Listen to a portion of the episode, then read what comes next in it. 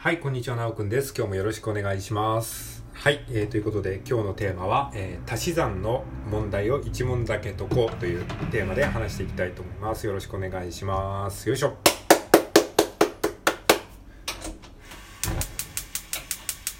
はい、ということで、えー、今日は2023年の、えー、何月 ?2 月の、えー、えー、2月20ですね、220でございます。2023年2月の20日月曜日でございます。皆さんいかがお過ごしでしょうか。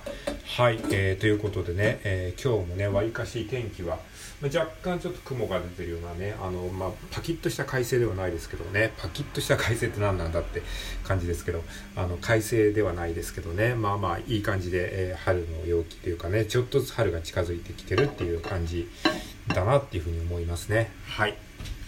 えー、今日のテーマはですね、あのー、まあ、足し算の問題を1問ずつ解こう、えー、1問だけ解こうということで、まあ、継続とかね、こう物事の上達に関するちょっと話をね、え、してみたいなというふうに思っておりまして、まあ、例え話ですけどね、この足し算っていうのはね、あの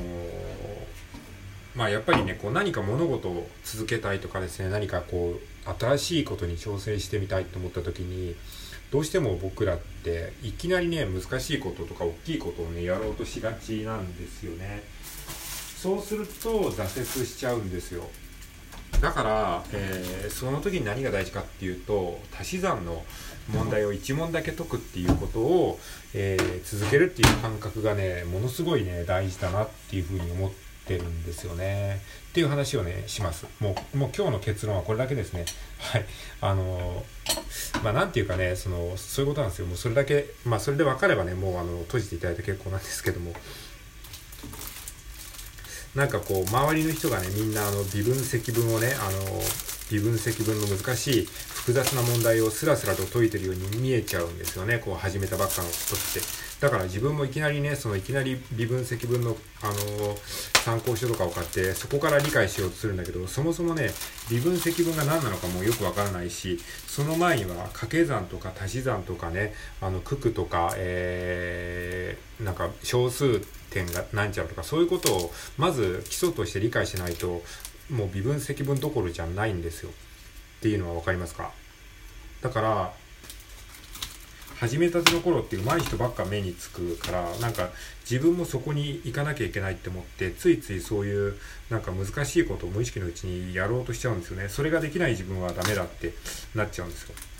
小学校1年生の子供があのまあね算数をやりたいって思っていきなりその周りがねみんな高校3年生みたいな人たちが微分積分とかの問題をね解いてたら小学校1年生の子がああ自分も微分積分できないといけないのかって思っていきなり微分積分のねあの高校3年生用のテキストを買ってそこからこう練習して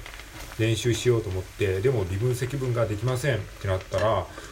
ああもう自分は才能ないんだもう自分はこの分野ではあの全く歯が立たないんだもう自分は諦めようってなって、あのー、落ち込んだりしてたらちょっと滑稽じゃないですか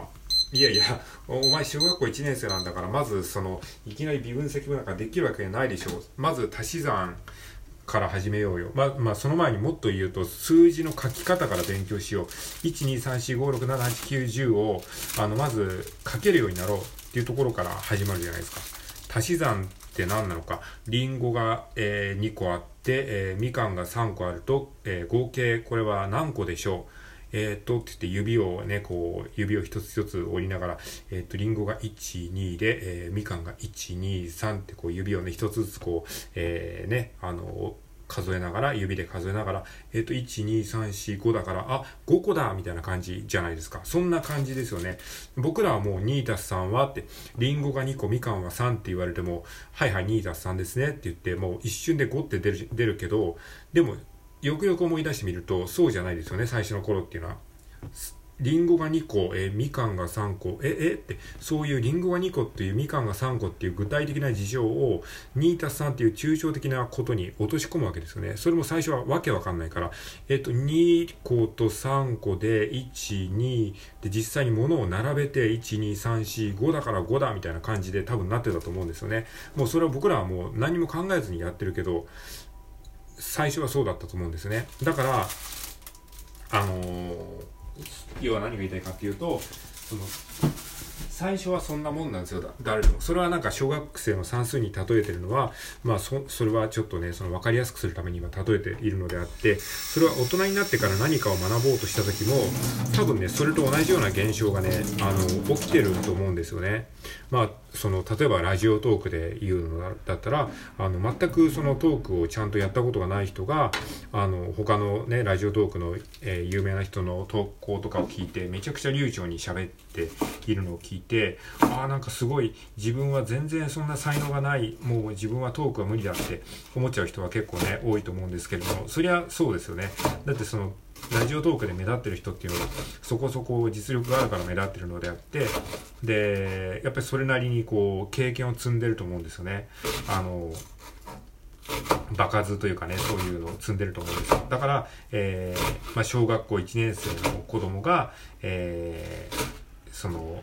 高校3年生の人たちが、えー、スラスラと微分積分の、えー、問題を、えー、黒板の前でね、こう、えー、解いてるような、そういう姿を見せられてるようなもんだと思ってもらえると、あ、なんかそんなになんかこう比較しなくていいんだっていうふうに思えると思うんですね。だから、あのー、その人がどんなに上手くても、じゃあ自分はまずその、えー、足し算から、え足し算の、えー、ちっちゃな一問だけやってみよう。っていうことですね。まあ、これをラジオトークに例えるんだったら、例えばですね、あの、まず1分間だけ、えー、ちょっと自分の、えー、好きな、えー、なんだろうな、好きな、CD について語ってみるとか、えー、自分の好きな、えー、なんだろうな、好きななんちゃらについて語ってみるみたいな、その好きななんちゃらっていうのは多分いくらでもね、出てくると思うんですね。で、今日食べたものについて語るとか、それは本当に小学生が、えー、算数の問題を1問だけ解くみたいなぐらいの、あのー簡単なものかもしれないけど、でもそれをやっていかないと、あの、できるようにならないんですね。で、その、最初はつまんないと思うけど、その算数の1問、1たす1はとか、あの、5、5×3 はとか、4×2 はとかって 4×2 イコール四角みたいな、そういうね、あの算数ドリルみたいなのがあるじゃないですか。そういうのを、えー、コツコツコツコツ解いていく。で、最初は、こんなのバカらしいって思うかもしれないけど、そういうのをやっていかないと、あの、自動化していかないですね。自動化っていうのは何かっていうと、もうその一瞬でできる。もう僕らは5たす3はって言われたら一瞬で8出る出るじゃないですか。で、まあ、簡単な2桁ぐらいの足し算だったら、まあ、頭の中である程度できますよね。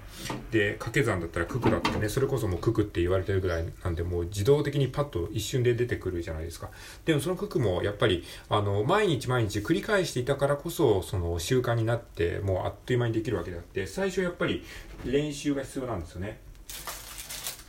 なので、えトークが上手くなりたいんだったら、最初はその1分間で、えトークをするっていうその習慣をつけることによって、えまず話すことに対するその抵抗感をなくして、え自分が話したいテーマを見つけて、で、それを実際に話すって結構大変じゃないですか。ね、今、よくよくこう、あの、話してみたら結構大変ですよね。自分で話すことを見つけて、それを、えー、考えて、それを実際に収録ボタンを押して、実際に声に出して、で、自分だけの考えてることを、えー、聞いてる人にもある程度、あ、なるほどなって思ってもらえるように話すって言って、いう感じの工程をやってるわけですから、やっぱりね、最初のうちからね、まあ、12分そこそこまとまりのある内容を話そうって思ったら結構ね、しんどいと思うんですよね。だから最初はその、周りがいくらね、あの、難しそうな、えー高等数学をやってるように見えても、まあ自分はまずね、小学校の足し算からやろうっていう感じで、コツコツやっていくしかないんですよね。